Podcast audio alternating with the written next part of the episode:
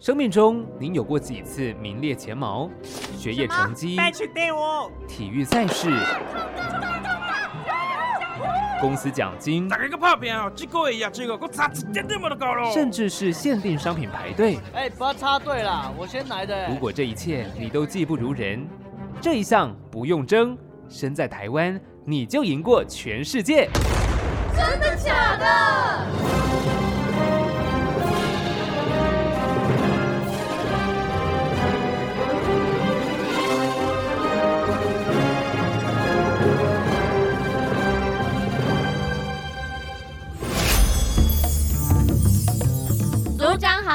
欢迎来到真的假的第一真相调查组，简称第一侦查组。我是组长视频。第一侦查组除了我之外，还有三位可爱的特派员。我是 Lucy，我是 A 玛。哎，赖克哥哥呢？哦哦，他一早啊就去出任务了。你说现在八点钟吗？今天要公布主题之前，我们先来听听赖克特派员那边的状况吧。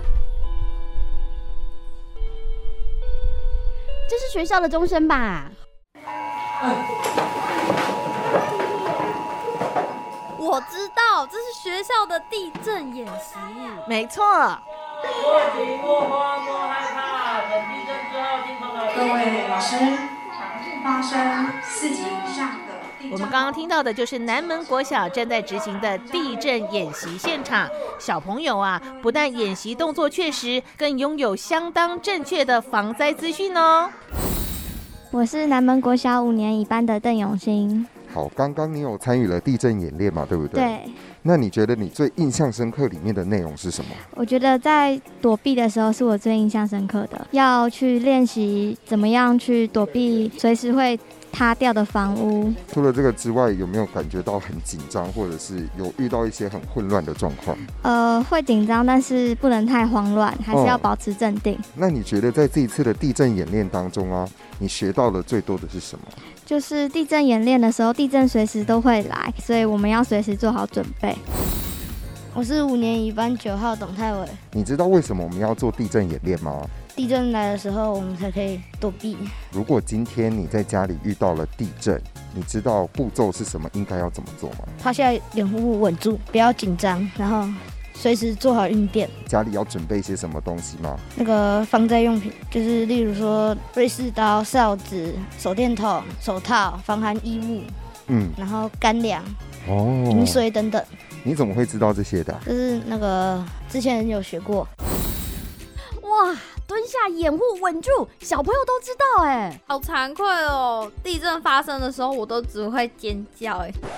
组长，我们今天的主题跟地震有关系吗？没错，今天要调查的主题是台湾地震测报速度世界第一，真的假的？这么专业的问题呢，就要请教最专业的单位喽。Lucy，要麻烦你跑一趟中央气象局地震测报中心，去了解真相。组长，那我呢？等等啊，还有更重要的任务要麻烦你，Lucy 出发喽，Go！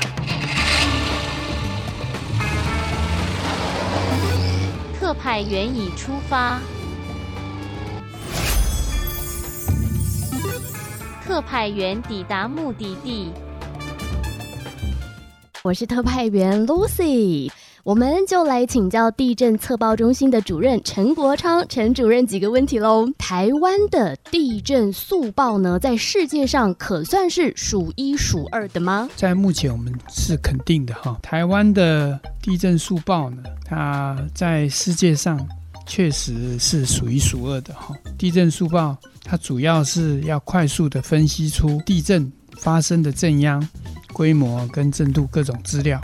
那台湾可以在短时间内测出，在以往呢，大概十五秒左右，我们就可以发出预警。那现在需要的时间呢？去年的四月六号开始，我们就进步到精进到十秒以内就可以发出预警。但是它局限的是，主要是在陆地哈，就是台湾本岛。还有沿海地区，那如果是外海的话，时间可能需要再更长一些。那是什么样的技术还有设备，让我们可以争取在最短的时间内测得呢？最主要是哈，这个仪器的更新呢，一百零六年前瞻一点零哈，我们称为前瞻的一起计划开始执行之后呢，我们有呃编列申请了许多更换仪器设备的经费。那另外一个就是我们地震测站的密度也很高哈，总数有七百八十二个站，里面实际上及时连线进来的哈。四百九十二个站，应该说前瞻计划执行之前，实际上我们做这个系统的计算呢，大概只有两百个站左右了哈。那现在有接近五百个站。那另外第三个原因就是我们计算模式的改变哈。那呃以前旧的计算模式。呃，常常浪费很多时间，反复的在定一些正央跟深度了哈。那现在我们有新的计算模式，那就可以更快速的来定出这个地震的所有的参数。请主任帮我们多介绍一下哦，电缆式海底地震观测系统。这个系统是我们在民国一百年就已经有开始在做了哈。那但是早期呢，因为预算经费的不足哈，所以我们一百零六年呢，我们只做了一百一十五公里长了哈。也是因为前瞻计划，我们申请啊，一百零六年的九月份开始，我们开始建制哈，到二零二零年哈，建制完成，而且也有整个测试三个月了。那一切都上轨道之后，我们在。今年开始正式启用这条海缆的呃海底监测哈，台湾的地震呢非常多哈，一年大概有三十万个地震哈，平均大概是三万六千个，但是大的地震大概规模超过六的有七成是在东部外海发生的，那规模超过七的呢，有八成是在东部外海发生的。所以我们还是需要这条海缆。那这条海缆呢，建制了六百二十公里长了哈，从头城出来接的，然后绕过整个东部的外海，诶，绕过南部恒春恒春半岛的外海，然后在屏东的仿山登陆哈。那这一条诶海缆的观测系统，让我们在东部外海的预警的时间呢，最少可以缩短十秒钟了哈。那多的话可以缩短到十五秒哈。另外这条海缆它有一个呃重要的任务，就是说它要监测呃海啸哈。在我们东部外海哈五百公里远的地方有一个日本琉球海沟，这个海沟啊它是潜势很高的。的一个海沟哈，我们知道海沟型的地震啊，通常都会发生规模超八点五以上的地震哈，它所引发的海啸呢，呃，大部分会超过五公尺、六公尺，甚至我们在历史上有曾经有十几公尺高的海啸。所以，这这条电缆另外还有一个目的，就是对于海啸的预警有很大的帮助。好，那在地震速报呢，跟强震预警这两个有什么样的不一样呢？呃，地震速报，呃，它是一个系统哦，这个系统速报系统啊，是整体来说，所有的地震进来，我们收到以后，我们就会经由这个系统来做地震的定位啊。地震的各种参数哈的计算，算出来以后呢，它就会分这个地震是大是小。那我们有一些门槛，比如说我的规模已经呃超过了五，我们城市在做计算预估，预估哪一些县市会受到这个地震的影响，它的震度如果超过四以上，除了台北市以外哈，台北市因为它人口比较密集，而且它的房屋比较老旧，它的门槛值是震度超过三级，那我们就会针对这个区域发这个预警。那这个地震预警是地震速报其中的一环，这两个期间其实他们是相互依赖的哈。那主要是呃预警呃要靠地震速报的的这个系统的运作，地震速报本身呢。它最主要就是要呃给人民尽早得知这个地震的讯息，所以它也需要靠地震预警的这个系统来做筛选，然后做做发送的这这些动作这些工作。今天再次谢谢中央气象局地震测报中心主任陈国昌陈主任，谢谢您，谢谢，谢谢。就是因为地震测站还有海底观测电缆的天罗地网，才能让我们在地震发生之后十秒钟之内就能够知道最正确、最详细的地震资讯，让身处在地震带的我们能够更及时做好防范。但是啊，我们的准备工作可不止这些。关于地震，台湾还拥有一个很多人不知道的亚洲最大以及世界第一。Emma，你的任务来喽！听说在南投竹山地区隐藏了一支特种搜救队，你就帮大家去一探究竟吧。没问题。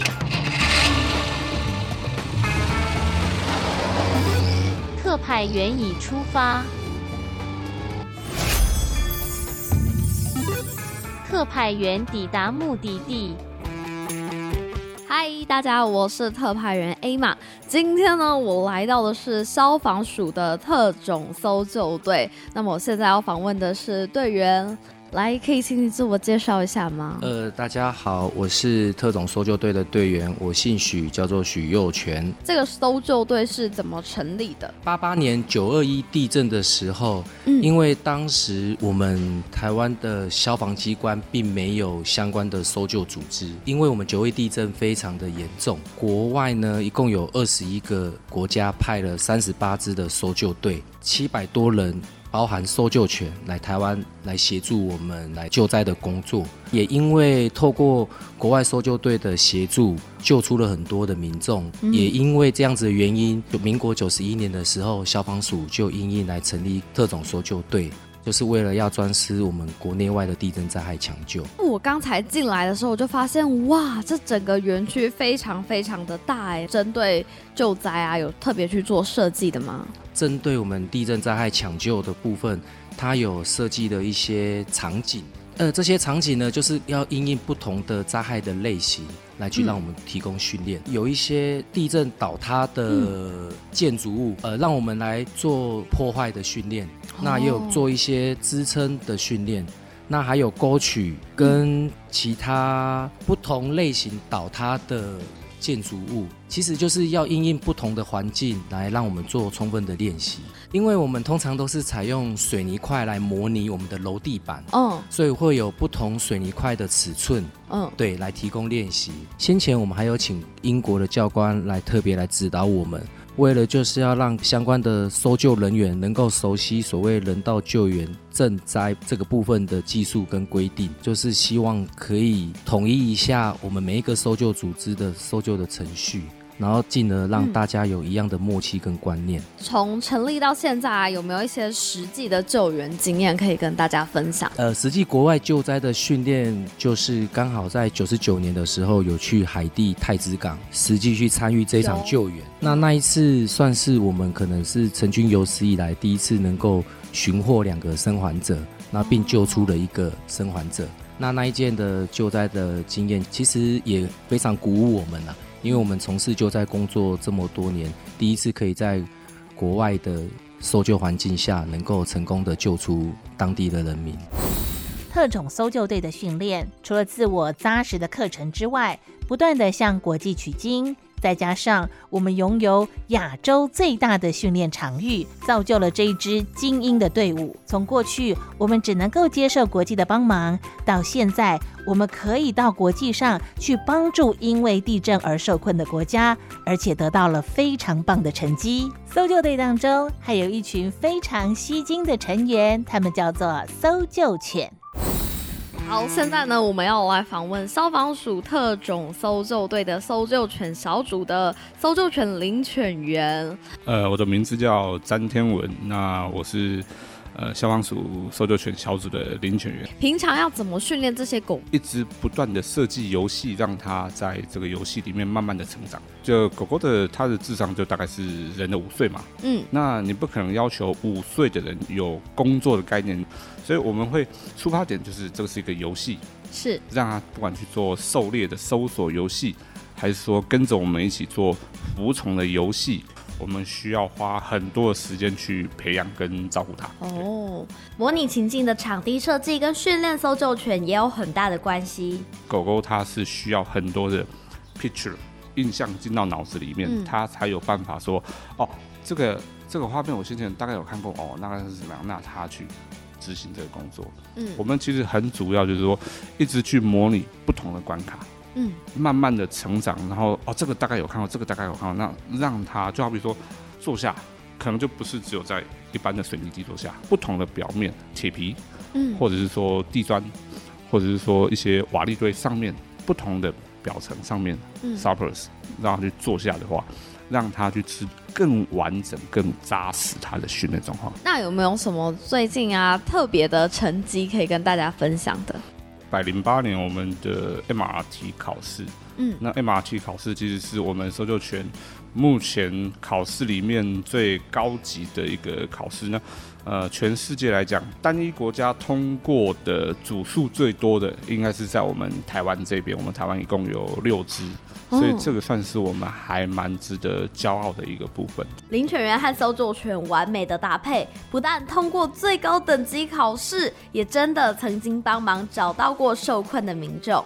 台南围观的话，搜救犬是有去标定到非常多的那个待救者的地点。但是其实我必须也顺便讲一下，台湾的搜救犬的能力真的是已经到了一个非常好的一个地步，是因为说台南围观的这个案子。基本上来讲，是不太有可能有任何一个国家，它可以模拟出这一个救援现场。我们其实有去到很多非常多的国家，那他们在做那个现场模拟，会用很多的那个板块去做分层。那当然也有用一个完整的建筑物，然后去打掉。可是台场微观这个是。整个哦直的公寓，然后横倒。那这个横倒的时候，其实我们一开始进去的时候想说，我要怎么站？我的狗要怎么跑？我要怎么做搜索计划？这个其实是非常难的。非常多领犬在这个案子里面，其实表现的非常好，就是蛮沉着、蛮冷静的去规划说狗狗要怎么跑。然后其实，在在里面做到非常多的标定点，才会说台湾其实我们做了很多努力。而台南围观这个是让我们可以有一个很真正能够表现的一个地方。你听出了其中的世界第一吗？没错，台湾的搜救犬是世界各国当中通过 MRT 组数最多的国家，就是因为扎实的训练，再加上丰富的经验，才能有这么棒的成绩。而搜救犬在灾难现场其实扮演着非常重要的角色。他必须要把握黄金时间，在大范围当中迅速的标记可能有受困者存在的范围，才能让搜救人员透过更精密的仪器，迅速的找到受困的人员。哎，今天第二杯半价，真的假的？哎，听讲陶哥今日不来呢，真的假的？哎，听说明天期末考，哎，真的假的？哎，跟你说，都是真的。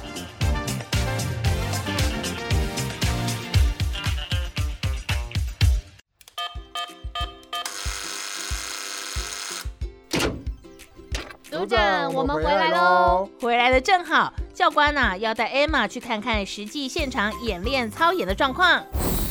好，我们现在呢要往建筑物里面走了。他们都有戴安全帽，哎，都有。就是其实我们个人的防护装备，这是最基本、最必须要准备的东西。好，那我们现在走上楼梯。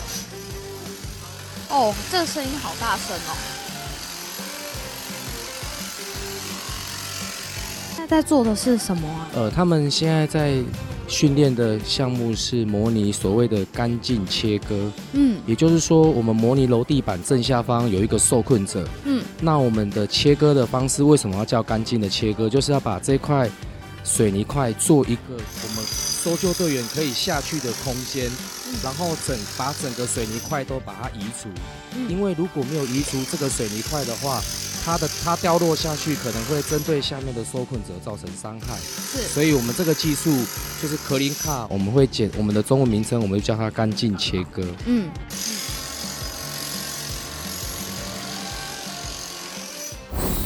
哇，所以是真的实际砖墙开挖哎。是啊，整个训练场啊设计了许多不同方式倾倒的建筑物，就是要让学员实际训练如何不造成坍塌的情形之下抢救生命。哎，组长组长，还要去我最期待搜救犬住的地方了。好，我们现在呢来到了 T 二十三，这边是搜救犬的训练场地。呃，对，是训我们的训练场地，也是我们搜救犬训练小组的驻地啊，也是狗狗的狗舍休息的地方。嗯，刚刚有听说这个地方是全场最大的。呃，对，因为我们不止在这一边，就是让狗狗休息。那也有狗狗的服从场，还有基本的瓦力训练场。嗯，对。那现在我们看到这些就是狼犬，对对对。呃，还有一只拉布拉多，嗯，就是这只拉布拉多。那这只拉布拉多是从那个缉毒犬中心那一边呃转训过来的。是，所以它，哎，它感觉也很兴奋耶。呃，对，因为其实我们狗狗只要看到人都会很兴奋。嗯，是。因为我们的工作，嗯，就是要去找陌生人。的带救者，所以我们会很希望说，哦，陌生人来，那可以多跟他做互动。那我们也会请陌生人啊去喂他吃东西，或者是说去跟他们玩游戏。那像我们的我们所说的游戏就是搜索游戏，是就是把陌生人埋起来。你就把我埋在土里，然后让狗狗来找我吗？没有，我们基本上是会埋在一个箱涵里面啦。哦，对，一个箱涵啊，一个 cube 啊，然后呢就是让我们的狗狗去。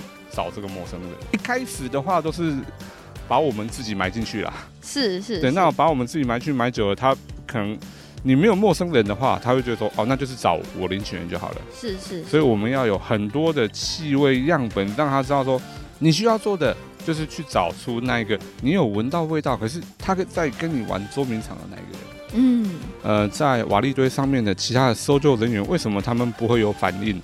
因为他们能够分辨哦，这个是我看得见的，他不需要去救援。是，对，那所以我们会很喜欢，就是说有陌生人来就把他们埋进去。先把是不是要先跟他们熟悉一下？我现在不用啊，不用不用，那个金玲，你帮我把阿兰跟朵布先收起来好不好？哎呀，然后旺旺可以放出来。我现在会很紧张，只是单纯的互动而已啦。好，我现在要来跟搜救犬进行简单的互动。哦，对了，它叫什么名字？呃，拉布拉多叫做 Basie，然后狼犬的话叫做 Hope，旺旺，希望。哦，那 Basie 是女生吗？呃，对，Basie 是女生。对，它的名字听起来很可爱。贝西，贝西，嗨，贝西。这只是 Hope。对，这是 Hope，那它中文名叫做希望，我们就都叫它旺旺。旺旺。对，那可能它一开始不熟悉，它会就是会多闻一下。对啊。嗨，你叫什么名字？他咬掉我的麦克风了。感觉艾玛被一群搜救犬围绕着，好羡慕哦。对呀，这些啊可都是通过世界级考试的搜救犬。哎哎，我电话响了，哎，是艾玛，喂。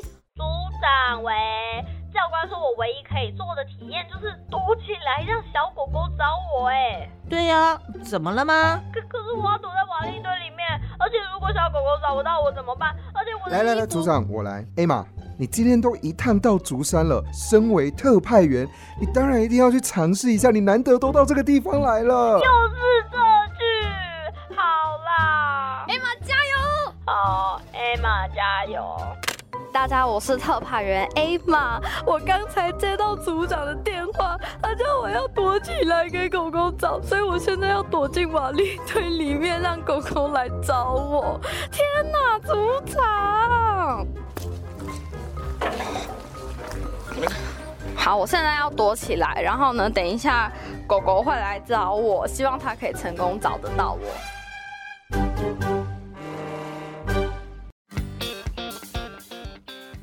好，现在呢，我已经躲起来了。等一下啦，等一下开始就不能讲话，不然我就会让狗狗太明显的发现我。所以呢，我等一下狗狗出来后，我就要保持安静。那希望它可以顺利找到我，因为这个地方好黑，好可怕哦。那其实刚刚的林泉也有说，他们其实很缺这种女性来做这个体验。我现在在缝隙里面看外面的动态。然后我现在很能体会带救者的心情，因为今年真的是太热了。然后我穿长袖长裤，我的长袖还是毛衣，我真的很希望他可以赶快找到我，把我救出去。我现在看到狗狗跑出来了，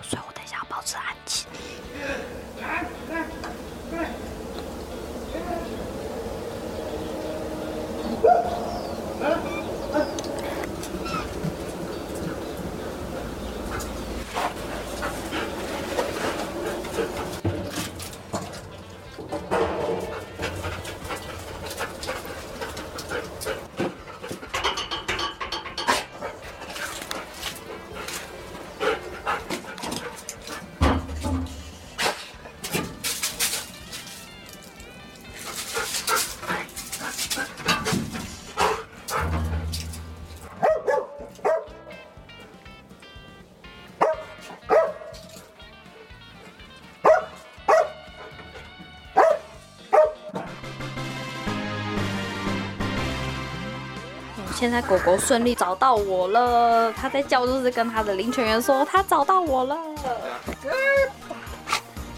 好厉害哦！刚才搜救犬寻找 A 马的任务呢，已经圆满成功了。那么刚才找到我的那只狗狗，它有名字哦，它的名字叫做蓝，英文名呢 L A N 兰。那它是一只有获得国际认可的狗狗，非常厉害。目前呢，它正在服役当中。我们刚才是完全没有接触，我刚才是跟其他的狗狗玩，我刚才是跟其他的 Daisy 跟 Hope 玩。他竟然可以找到我，实在是太厉害了。OK，那么今天呢，任务算是圆满成功了。我是 A 玛，我们下回见，拜拜。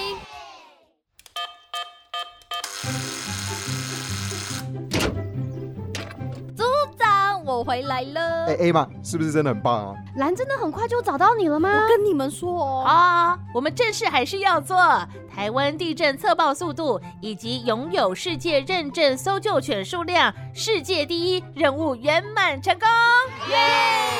我是组长视频，我是赖可，我是 Lucy，我是 A 嘛，我们不尽力解散，散。搜救犬真的没有看过你，没有闻过你的味道吗？真的，我一开始去都不认识他们。哎哎妈，我知道了，是不是你跟他换赖，然后你把定位传给他？你有什么问题？